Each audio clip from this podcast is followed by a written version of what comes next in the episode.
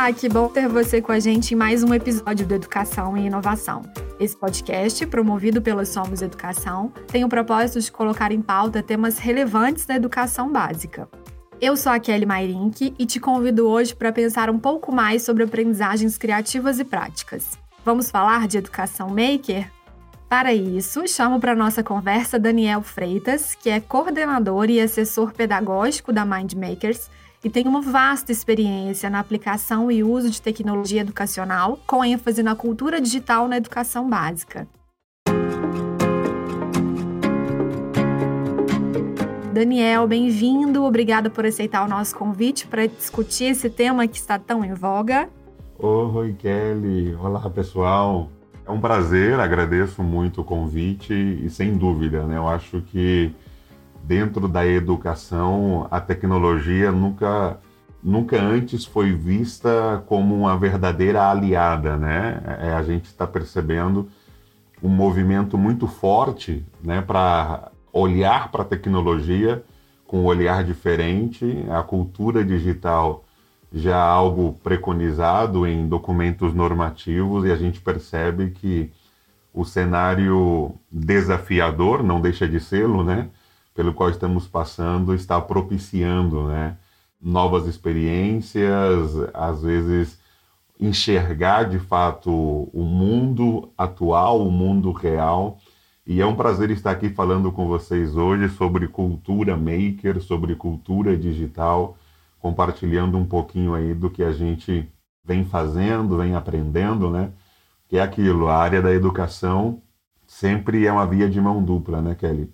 Uhum. Que quem ensina aprende ao ensinar e quem aprende ensina enquanto aprende, né? Então, educação é uma eterna, permanente aprendizagem e vem muito disso, do, do partilhar, do compartilhar, do comunicar aquilo que a gente vem fazendo com os outros colegas também. Portanto, encaro isso aqui hoje como uma oportunidade excelente para isso. Estou à disposição de vocês. Obrigada. A gente também acredita que esse processo é uma via de mão dupla, né? Mas antes da gente começar a entender como essa metodologia pode ser aplicada no dia a dia das escolas, eu queria te pedir, Daniel, para contar o que é a educação maker. Legal. Importante a gente, quando sempre vem um termo né, em voga, em evidência, às vezes a gente se, se apropria do termo sem compreender o que ele significa de fato, né? Então, às vezes é o termo pelo próprio termo. E eu acho excelente essa pergunta, Kelly, porque se a gente parar para perguntar, né, para alguém na escola, até mesmo a escola que se dispõe a trabalhar, né, cultura maker, como você definiria a educação maker? É algo meio que, que a pessoa daria ali, como a gente fala, tela azul, né? Daria um bugzinho ali para vir uma resposta direta, muito clara. Né? Primeiro que o maker nada mais é do que a metodologia ativa de aprendizagem. Né? É claro que o maker é um termo que a gente empresta né, da língua inglesa, mas se tivéssemos que expressá-lo né, utilizando apenas palavras e expressões da nossa língua portuguesa, seria basicamente isso: é metodologia ativa de aprendizagem. Então, é quando você aborda um conteúdo não apenas pelo olhar teórico, mas sim pela a parte prática. Um exemplo, né, que às vezes eu cito na própria sala de aula, às vezes com os meus alunos, é o seguinte: é você aprenderia nadar, né, lendo sobre natação? O pessoal, a maioria responde que não, evidentemente. É, você aprenderia a nadar assistindo a um nadador nadando de maneira bastante profissional, bem pertinho de você? Também acredito que não. E a gente então chega à conclusão que, de fato, para aprender a nadar, o mais natural, o mais assertivo, seria você praticar alguns fundamentos sobre a natação e você colocar aí sim usando uma expressão né, que sempre está associada com maker, colocar a mão na massa. Então é importante entender que o maker ou metodologia ativa não se trata de um conteúdo, se trata de um método de ensino e aprendizagem. Então, não faz muito sentido eu dizer, talvez, ah, vamos ter aula de maker. Porque como que eu vou ter aula de maker? O maker não é um, um objeto de aprendizagem. É, eu não tenho objetivos de aprendizagem, né, objetos de aprendizagem unicamente dentro da proposta maker. O que eu tenho é um objeto de aprendizagem, por exemplo, da física, em que eu vou abordar uma metodologia maker sobre este conteúdo. Um exemplo, se a gente for falar aqui, não sou professor de física, tá? Então, se houver professores de física aí, peguem leve comigo, mas assim, já fiz algumas oficinas sobre cinemática, utilizando tecnologia digital em uma aula de cinemática de física, né, na área de ciências ali. Imagina então eu em uma aula de ciências em que eu vou abordar a cinemática, o movimento dos corpos no mundo físico, em que eu vou propor aos alunos uma atividade em que eles vão simular por meio de um terreno com níveis ou com inclinações diferentes a forma em que certo corpo se desloca. Então, uma esfera, é, um cubo, enfim. E, e, por meio dessa atividade prática, eu abordar conteúdos e fundamentos teóricos. Então, de novo, né, o maker não é disciplina, maker não é matéria, né, usando aí jargões um pouco mais antigos.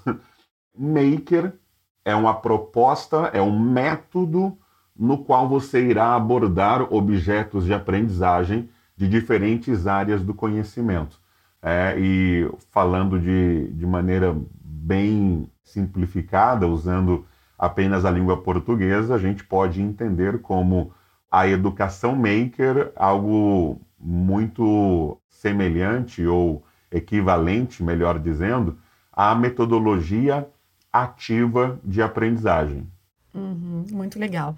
E a partir desse exemplo que você deu com a vivência de física, eu queria te perguntar então se todos os segmentos de educação básica, infantil, fundamental, médio, e se todas as áreas de conhecimento podem se apropriar dessa metodologia mão na massa. Excelente, Kelly. Naturalmente. Porque qual que é a proposta, né? A proposta é você ter um método de ensino-aprendizagem mais eficaz. E o ser humano, desde que nasce, ele está aprendendo. Apenas um parênteses aqui, Kelly. Eu estava lendo outro dia uma reportagem de alguns especialistas em fonologia preocupados porque eles apontam uma preocupação no sentido de que crianças na fase ali da primeira infância, né, do berçário, poderão apresentar dificuldades na fala pelo uso das máscaras por conta do cenário que vivemos hoje, porque a primeira observação da criança para começar a gesticular algum tipo de som verbal é observando os movimentos dos lábios, é, que estão diretamente relacionados ao som que emitimos né, pela boca. Uhum. E alguns fonodiólogos preocupados, né, sem saber se as crianças vendo pessoas adultas com máscaras e sem poder fazer leitura labial, né? Até a gente, às vezes, conversando com alguma pessoa. Temos dificuldade, verdade. Sim, e esse artigo dizia exatamente sobre isso. A preocupação de alguns fonodiólogos em relação a essa questão. Por que, que eu faço esse comentário? Porque é óbvio de que o ser humano, desde muito pequeno, ele está aprendendo, Kelly. Então, a gente aprende desde o primeiro momento, a gente já aprendia, inclusive em momentos dos quais nós não temos registros de memória, né? Obviamente.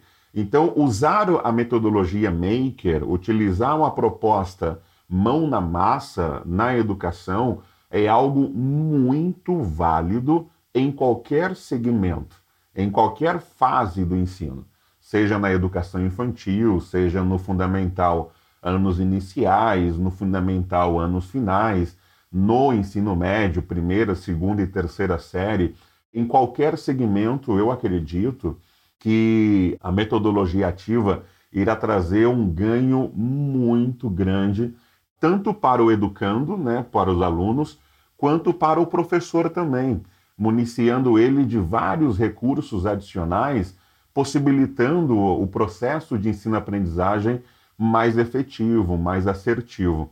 Então, de maneira assim muito tranquila, a metodologia Maker, né, o mão na massa, ele não só pode, mas acho que ele deve ser aplicado sim em qualquer fase da educação e claro que propondo, né, atividades e abordagens dentro do método, porém com um repertório adequado, condizente para cada segmento, né? O exemplo que eu acabei de citar de uma aula de cinemática, dos alunos fazendo rodar objetos em um, uma superfície com níveis né, ou nivelamentos distintos, talvez não faça muito sentido para se usar na educação infantil. Então, é importante que o educador, que a escola, apenas se atente para essas especificações. Né? Existe um público-alvo objetivo, naturalmente, existe ali um, um objeto de aprendizagem que eu pretendo trabalhar com aquele público e, com base nessas duas informações, aí sim eu vou pensar em uma abordagem prática, em uma abordagem mão na massa para trabalhar com aquele público, tendo por objetivo aquele objeto de aprendizagem.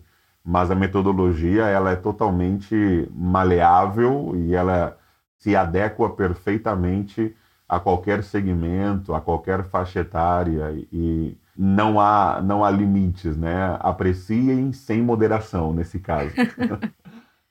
Legal, e é, é, importante reforçar isso da intencionalidade pedagógica, né, que você falou. Mas eu queria fazer um laço com uma, uma palavra que você trouxe aí na sua resposta, que foi ganho. E aí eu queria te perguntar, então, se você pudesse elencar alguns benefícios dessa metodologia para o processo de ensino-aprendizagem, quais você destacaria? Legal. Eu acho que a gente, ao pensar em benefícios, o primeiro, para mim, pelo menos, tá, Kelly? O primeiro alvo, né, com a conotação positiva na palavra, o primeiro alvo para mim é o aluno. Eu preciso enxergar no que eu faço como escola, como professor, como educador, eu preciso primeiro né, garantir e enxergar benefícios para o aluno. Porque se traz benefício para a família, se traz benefício ao professor, se traz benefício para a escola, mas não trouxer benefício ao aluno, é algo que precisa ser naturalmente repensado e revisto, né? E partindo desse pensamento, eu acredito que o aluno ele seja, se não for o mais, embora eu acredito que é o mais, mas se não fosse o mais beneficiado, certamente está ali no top entre os que mais serão beneficiados, né? E aí entra o primeiro benefício, o aluno. Quando o aluno ele consegue experimentar de forma prática um conteúdo que foi abordado de maneira teórica, este conteúdo, a aprendizagem, ela tem um caminho diferente de percurso, sabe, Kelly? Eu costumo dizer que a metodologia ativa de aprendizagem, ela possibilita a aprendizagem por descoberta. E quando eu digo aprendizagem por descoberta, não é o professor trazendo a informação para o aluno, é o professor propiciando situações, experiências ao aluno que permita ao próprio aluno encontrar a resposta. E eu tenho uma colega, uma diretora de um colégio, que ela diz para mim o seguinte: Daniel, quando a gente permite o aluno descobrir o conhecimento, ele fica tatuado na pele. Então ela faz essa referência, eu, eu gosto dessa forma dela trazer essa ideia, porque quando o aluno descobre, não é você quem deu a informação, é ele quem a encontrou. E se ele a encontrou, é propriedade dele, passa a ser dele de verdade. Então, o primeiro benefício, Kelly, que eu gostaria assim, né, de para mim é, é o ponto-chave de abordar a metodologia ativa de aprendizagem, o mão na massa, Eu acho que é, é esse, e alguns estudos já vêm né, apontando dados referentes a esses ganhos. Né? Se acredita que pelo menos em 30% você melhora a capacidade do aluno de assimilar o conteúdo quando ele vivencia aquele conteúdo de forma prática. É, e aí eu remeto a minha fala lá no início sobre o que é um maker, né? sobre você ler sobre natação ou você fazer natação. A diferença que há né, entre um ponto e outro, a distância enorme que há entre você ler né, sobre qualquer outra prática. Vamos lá, andar de bicicleta, por exemplo, né, jogar bola, enfim. Então, eu acredito que o, o primeiro grande benefício está no aluno, em permitir que o aluno vivencie na prática aquilo que é abordado de maneira teórica. E há um outro ponto interessante aqui também, Kelly, que é o seguinte: eu penso, né, e aí olhando para o grande avanço que a escola teve que fazer na direção da tecnologia nos últimos tempos, eu percebo que a escola cada vez mais ela deve pensar em não apenas o que ensinar ao aluno, mas o que o aluno sente com aquilo que eu ensino para ele. Né? Pensar, sabe aquela ideia da experiência do usuário que o mercado aborda de maneira muito recorrente, frequente e que tem ganhado espaço e se mostrado eficiente hoje em dia? Sim. Então, eu meio que estou trazendo isso para dentro da escola, sabe? A preocupação, quando eu estou em sala de aula, quando eu estou com professores, eu me pergunto: qual é a experiência do meu aluno quando ele está na sala de aula comigo. Não só o que, que eu estou ensinando, mas o que, que ele está sentindo enquanto aprende. E aí, quando eu penso na experiência do aluno, a escola em sendo esse, essa instituição que, mais do que apenas trazer conteúdo, também traz experiência para o aluno, aí eu enxergo né, a metodologia ativa, o mão na massa, trazendo um grande benefício e, inclusive, Kelly, eu digo que até justificando a razão de ser da escola, porque você há de convir comigo de que o conteúdo hoje ele não pertence mais às quatro paredes da escola, concorda? Sim, verdade. Anteriormente, não sei se você né, não precisa responder para não revelar a sua idade, mas eu sou velho já, eu já estou aí na, na meia idade. Mas assim, eu lembro que a minha mãe comprava a prestação com o vendedor que ia na porta de casa as enciclopédias, né? Sim. Bom, né, quem tinha em casa uma enciclopédia, a gente se reunia nas casas e o critério para decidir em qual casa a gente faria o trabalho era o aluno que possuía né, alguma enciclopédia em casa e tudo mais. Era o acesso seguro à informação, né? Isso, o acesso à informação estava em locais restritos, né? Não era algo democratizado. E fora da casa do colega que tinha a estante de livros, fora desse espaço, o único espaço onde você teria acesso à informação e ao conteúdo é a escola. Mas hoje em dia, claro que é necessário um filtro, né, para tudo que a gente encontra de informações, nem digo informações, mas de dados, né? Dados abundam, informações nem tanto. Mas hoje em dia o conteúdo está acessível para o aluno, mesmo que ele não esteja na escola. Né? Nós temos plataformas digitais em que fornece pelo recurso digital conteúdos, vídeos, exercícios, exames de avaliação, uma série de ações que apenas a escola antes realizava. Então, quando eu vejo isso, eu entendo que a escola, como espaço físico, ela tem que transcender a apenas trabalhar conteúdos, porque o conteúdo já é acessível fora da escola, espaço físico. Né? Por mais que o aluno esteja vinculado de forma contratual com a escola, enfim, não é esse o ponto aqui, mas eu estou falando da escola como espaço físico, ambiente, né? a infraestrutura, ela muito vai se justificar a partir dessa ideia de experiência do aluno, né? Vamos pensar, pegando carona aí na experiência do usuário, pensar na experiência do aluno. E eu acho que a metodologia ativa, o maior benefício que ela pode trazer está exatamente ligado a esse ponto. E não é o aluno único beneficiado, né, Kelly? Eu acho que a escola ganha, né, naturalmente com esses com essa abordagem. É evidente que haverá trabalho, haverá um, a necessidade de um esforço de adequações, de treinamentos, de formações, né, usando também expressões muito da atualidade. A mudança de mindset se faz necessária aqui, mas eu acho que uma escola que ela apresenta para o seu aluno, apresenta para a comunidade escolar essa abordagem que se preocupa em que o aluno vivencie na prática o que ela trabalha de forma teórica, eu acho que é um benefício enorme para essa escola, como ela é vista, como ela é enxergada, e para o professor permite ali um know-how, né, uma caixa de ferramentas sensacionais.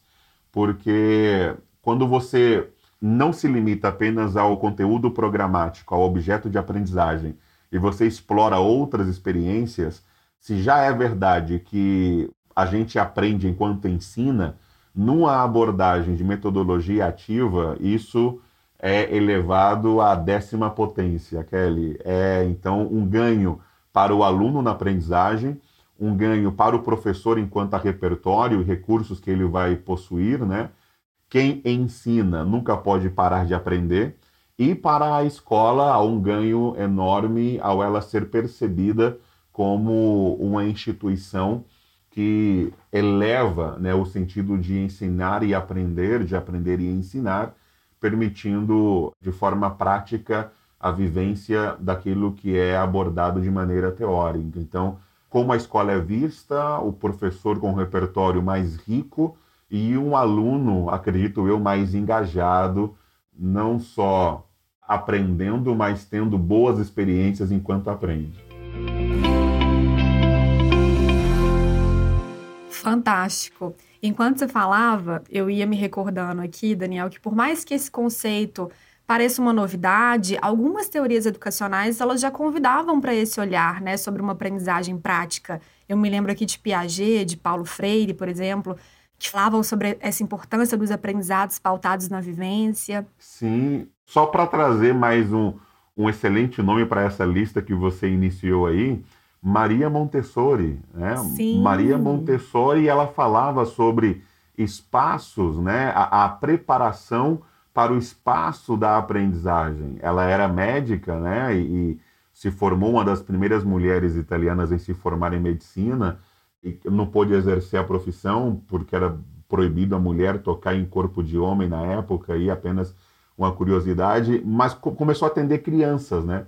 E ao atender crianças, analisar crianças, observar crianças brincando e, e, fazendo relação entre a brincadeira e o aprendizado, Maria Montessori né, foi também uma preconizadora dessa abordagem. E é claro que ela não falava de cultura maker né, à época.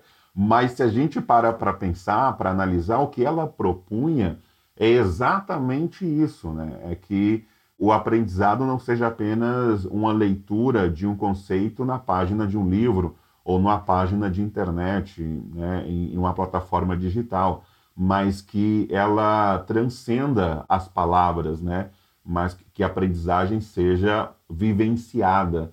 E realmente não é algo que surgiu agora, né? A gente não está inventando a roda aqui, mas eu acho que é algo que talvez ao longo dos últimos anos tenha ficado um pouco de lado, né? Às vezes uhum. pode ser que a escola tenha olhado com mais inco e ênfase para a parte do conteúdo, a memorização, né? E Sim. às vezes isso vai destoando um pouquinho, mas eu acho que sim temos grandes referências aí de longas datas que já defendiam com muita propriedade exatamente o que a gente está conversando aqui agora. E isso que você falou desse olhar mais tradicional, ainda que né, foi mantido aí por muito tempo, perdurou por muito tempo, eu queria então já trazer uma pergunta mais prática para a gente aqui, porque eu imagino que talvez a grande questão das escolas seja entender como de fato colocar em prática esses modelos de aprendizagem ativa. Então eu te pergunto como aplicar a educação maker na escola. É importante ter um espaço dedicado para essa prática? É possível que essa rotina de aprendizado mão na massa aconteça numa estrutura pequena? Como que isso funciona? Ótimo. E é importante esse jogo aberto, sabe, Kelly, com as escolas. É algo simples, mas não é fácil. Você implementar uma metodologia ativa de aprendizagem, usando como referência, não sei, uma disciplina qualquer que tenha uma carga horária de duas horas aulas semanais na semana, né? É, é pensar, sei lá, geografia, um exemplo. Uma turma de sexto ano, para a gente né, ter um cenário bem delimitado aqui. Imagina é, um professor de geografia que tem duas aulas por semana no sexto ano. Ao longo do ano letivo, ele terá pelo menos, pelo menos é o que se propõe o calendário né, escolar da maioria das escolas, varia de um estado para o outro, mas em, em média ele terá 80 aulas por ano. Esse professor dificilmente ele vai conseguir bolar né, uma, uma prática empolgante, envolvente, engajadora para 80 aulas ao longo de um ano, apenas com turma do sexto ano. Agora, imagina que esse professor dá aula para o sétimo, para o oitavo, para o nono, para a primeira série do médio, segunda série do ensino médio, terceira série do ensino médio. Quantas aulas ele teria que, que criar, né, abordando os conteúdos de maneira prática? Então, quando a gente olha o caminho inteiro né, que há que se percorrer, parece que é algo difícil de realizar, né, Kelly? Sim. Mas a, a ideia é que quando a escola ela se propor a ir nessa direção, comece com pequenos passos. Eu acho que vale a pena olhar, por exemplo, ah, eu não vou conseguir montar, nesse exemplo aqui que eu citei, eu não vou conseguir montar 80 aulas maker para trabalhar geografia com meus alunos. Mas será que se eu fizer uma aula maker, né, pensar numa parte em uma atividade prática para cada capítulo que eu for trabalhar, e se eu trabalhar um capítulo a cada quatro aulas, por exemplo, a cada quatro semanas, a cada mês, varia como né, o, o material que o professor vai utilizar na escola em que ele atua. Então eu já tenho uma, uma redução, é algo um pouco mais factível, já começamos a enxergar uma possibilidade e de forma gradual isso vai se tornando uma naturalidade. Então, primeira dica que eu diria era: comece o percurso de mil quilômetros percorrendo o primeiro. Então, não olhe o caminho né, final, a trajetória, o trajeto inteiro. Enxergue ali a primeira parte, né? Tem uma analogia bem interessante que é a viagem de carro durante a noite. Os seus faróis, por muito potentes que eles sejam, não vão conseguir te mostrar toda a pista. Ele vai te mostrar no máximo ali 3, 4, 10 metros à frente. E você só vai conseguir enxergar o que virá depois se você começar a avançar. Então, eu acho que a primeira dica para a escola, Kelly, seria essa. Você enxerga potencial nessa proposta? Você enxerga que vale a pena né, você trazer experiências positivas para o seu aluno, para o seu professor, enquanto se abordam fundamentos básicos dentro da educação? Neste caso, se a resposta é sim, comece. Né? Mesmo que você não tenha todo o planejamento, comece. E isso é até uma característica, sabe, Kelly, da metodologia ativa. Né? Quando você propõe a metodologia ativa de aprendizagem, você não tem um único caminho, uma única resposta, e não há necessariamente penalidade para os erros que se venham cometer, porque qualquer equívoco no meio do trajeto é apenas oportunidades para aprimorar as suas ações e encontrar a resposta que você busca.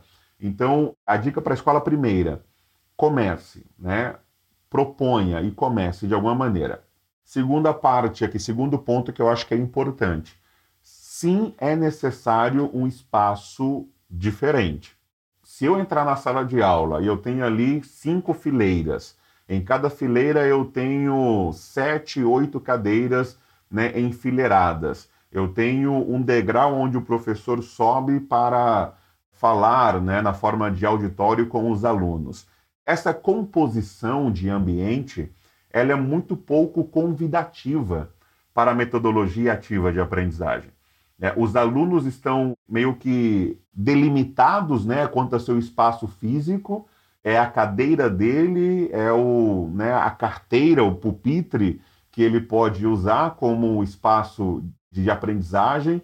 Então você tem tudo muito delimitado. Eu acho que quando a escola ela propicia um ambiente mais aberto, que o ambiente converse né, com o aluno, que o ambiente seja algo convidativo. Inclusive, Kelly, é, nessa área também a gente tem contado com a ajuda de muitos especialistas na área de design de interiores, por exemplo. Tem um colega nosso aqui da Somos que ele é especialista em designer, é, ele é arquiteto voltado para ambientes educacionais. E eu me lembro que numa ocasião a gente se encontrou por coincidência vindo de Teresina, do Piauí, no aeroporto e eu assim conheço vários trabalhos dele, né?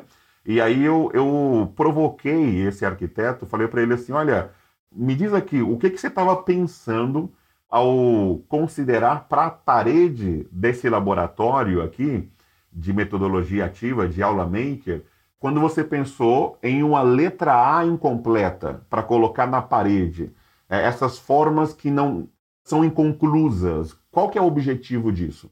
Ele me respondeu, Daniel, isso é intencional. Porque quando a criança ela está fazendo, o aluno está fazendo algo que exige criatividade, que a resposta não está dada, que a resposta não é um único caminho, que a resposta não é algo concreto, né? não é algo definido, e ele precisa pensar em formas diferentes, né? sair da caixinha, quando ele olha para a parede e ele começa a enxergar formas incompletas e a mente dele automaticamente começa a completar essas formas, é o mesmo exercício que o cérebro tem que fazer para completar uma solução a um problema que a resposta não está dada na atividade que ele está realizando. Então, eu abri esse parênteses aqui, tá, Kelly? Fantástico. Apenas para dizer que o espaço conta muito. Né? A gente citou aqui Maria Montessori, ela dizia ambientes preparados. O que, que é um ambiente preparado? É um ambiente, segundo Montessori, é um ambiente em que a própria criança começaria a explorar aquele espaço, aquele ambiente, e a partir da exploração do ambiente se daria a construção do conhecimento pela própria criança. Então, eu acho que o ambiente ele é muito importante. Então, vamos lá, recapitulando. O primeiro ponto, né? Comece. Se propõe a fazer e faça. Mesmo que você não comece já com todo o planejamento do, do percurso, do trajeto, comece agora. Se eu fizer uma viagem, não sei, de Belo Horizonte para São Paulo, para o Rio de Janeiro, eu não consigo ver todo o caminho, se eu vou ter que desviar, se eu vou ter que fazer uma parada, enfim, mas fazendo a viagem eu vou fazendo os ajustes ali ao longo do, do percurso, né? Eu acho que esse é o primeiro ponto. Segundo ponto, é importante sim um ambiente, um espaço preparado, adequado para instigar as crianças, os alunos, para instigar o professor, uma composição diferente de sala de aula, né? Aquela questão de carteiras enfileiradas é uma composição que reprime, que provoca o aluno a estar calado e passivo, ouvindo apenas o professor, não é uma um espaço convidativo, como uma mesa redonda, por exemplo, né? Se a gente se sentasse, Kelly, em uma fileira né, de carteiras e eu atrás de você, olhando para sua nuca, e não há abertura para uma conversa, para um diálogo. Então, a composição de sala de aula, como nós temos hoje, a tradicional, ela é pensada para uma audiência cativa e passiva, apenas para que o professor fale. Quando você pensa na metodologia ativa, é algo que não combina com essa proposta de ambiente. Então é importante sim um ambiente adequado. Né? E a questão de uma rotina que você fala de aulas é importante você enxergar então alguns parceiros nessa proposta, nessa caminhada, fazer uma análise, há bastante coisa hoje, né? E dá para fazer um filtro importante em buscar um parceiro, né? Um, alguém, um aliado da sua escola, que vai propor uma, uma rotina estruturada de conteúdos abordados numa metodologia ativa de aprendizagem. Eu acho que esses três pontos, né, eu traria, tá, Kelly, como assim é o checklist, né? Começar, se decidir a começar, pensar num ambiente convidativo para aprendizagem e um, um terceiro ponto, eu acho que vale a pena procurar aliados, né? Alguém que tenha uma proposta de ensino estruturada para que isso se torne uma rotina dentro da escola. E pode ser que em um primeiro momento você não vai ter ali todos os professores abraçando a ideia. Porque assim, eu sou professor, eu entro em sala de aula, as últimas três noites eu passei corrigindo provas, algumas coisas, e aqui entre nós, tá, Kelly? Não conta para ninguém, mas. Pode deixar. algumas coisas do ensino presencial acho que não precisavam voltar.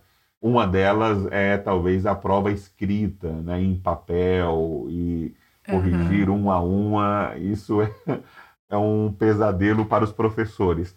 Mas assim, eu entendo que a rotina do professor, porque eu sou professor também, é realmente pesada. E pode ser, né, aí falando para a coordenação, para o mantenedor da escola, pode ser que no primeiro momento você não vai ter um engajamento 100%, né? Uma adesão total à ideia, porque isso vai requerer do professor um tempo a mais de estudo, um tempo a mais de preparo. Inclusive, pode ser que você encontre ali em alguns momentos até uma certa resistência, mas isso é natural e com o tempo, com a, o passar do tempo, com as demonstrações, com os exemplos, com o engajamento dos alunos nessas aulas mais interativas, a partir disso você vai trazendo o restante do time, o restante da equipe também, né, para essa abordagem.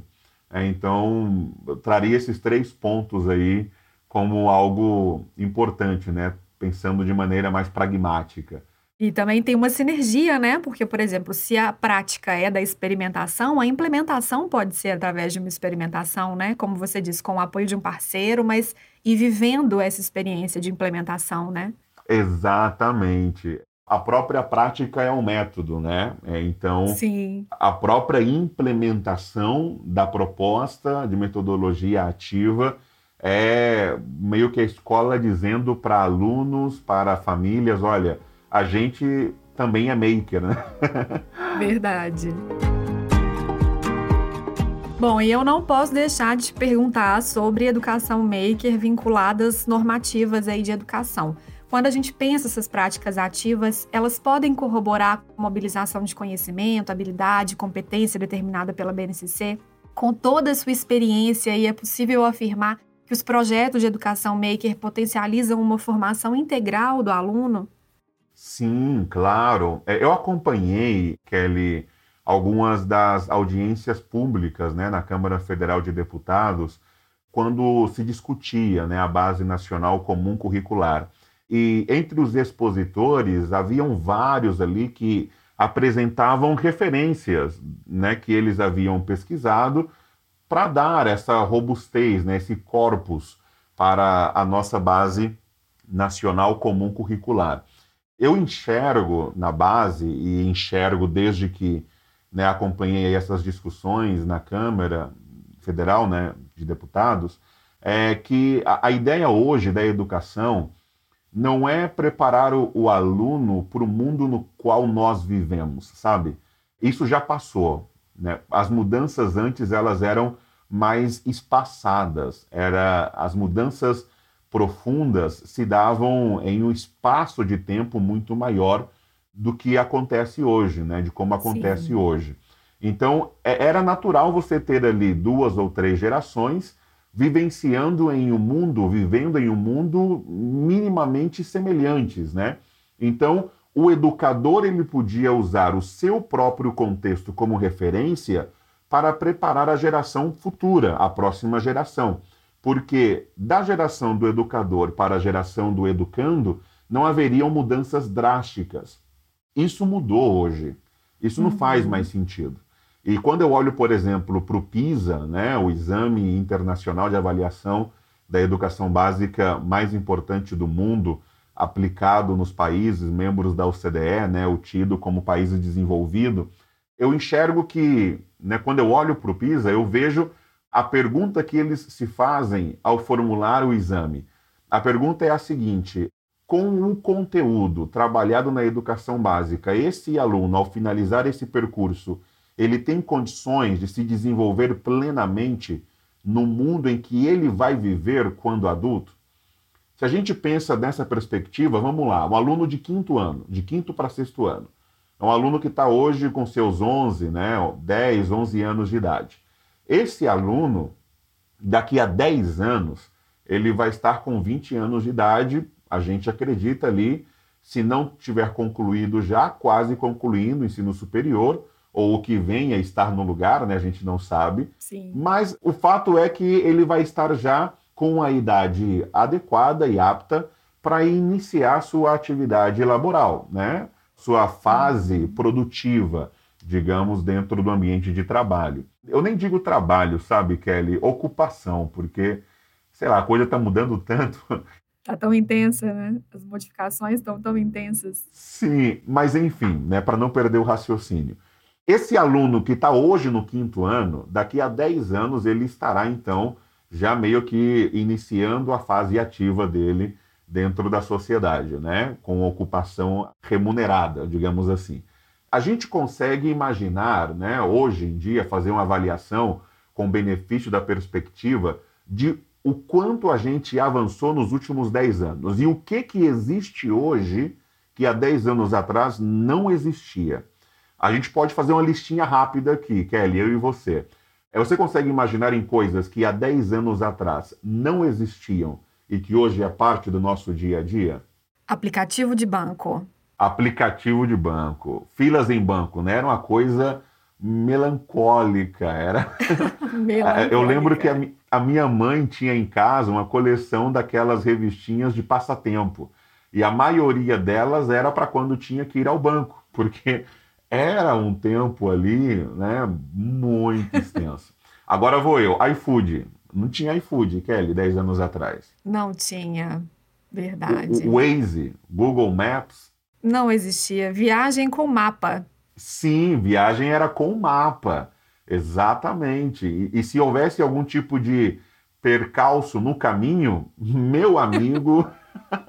Só achar a placa do retorno é... infinitamente distante. Seja criativo, né? E esse é um tema que eu abordo às vezes, Kelly, para falar entre mapa ou Waze, tá? É, um, talvez um tema aí para um, um, próximo bate-papo, né? Como que é a postura ou como deve ser a postura hoje do professor? Ser o mapa ou ser o Waze para o aluno? Mas aí a gente deixa isso aí em stand-by. Fantástica analogia, convidativa essa analogia. Tá, então não existia Waze, iFood, aplicativos de banco, check-in para embarcar. Outro dia eu estava viajando com um colega que é um pouquinho mais novo do que eu, não vou também me revelar aqui totalmente, mas ele tem lá, sei lá, uns 5, 8 anos a mais do que eu, e, ele estava incomodado, Kelly, com a quantidade de informações que precisava inserir para fazer o check-in pelo celular, né, para abordar no aeroporto. Eu olhei para ele e falei: "Meu amigo, se você soubesse como que era antes, né? Quem me dera eu conseguisse fazer o check-in deitado na cama do quarto do hotel e depois chegar no aeroporto direto para a sala de embarque. Então, é uma série de melhorias que nós tivemos nos últimos 10 anos. E a, a pergunta aqui, Kelly, é a seguinte: né, nessa linha de que você trouxe aí dos documentos normativos para a educação que a gente precisa ofertar hoje, né? Sim. A questão é, se nos últimos 10 anos, tendo o que nós tínhamos há 10 anos atrás, a humanidade conseguiu criar tudo que nós temos hoje, A pergunta que eu faço é: dá para imaginar o que a humanidade vai criar nos próximos 10 anos, considerando o que temos hoje à disposição? Uau! Essa é a pergunta. E, e aí a segunda pergunta é a seguinte: o seu aluno de quinto ano, que daqui a 10 anos estará iniciando a atividade, digamos, a gente chamou aqui ocupação remunerada, né? Ele está preparado? Você está dando a ele o que ele vai precisar daqui a 10 anos? Tem certeza? Será que vale a pena tudo que você traz hoje para a grade curricular, tudo que você coloca hoje no boletim, nas avaliações, tudo isso faz sentido para o seu aluno 10 anos à frente? Essa é a provocação.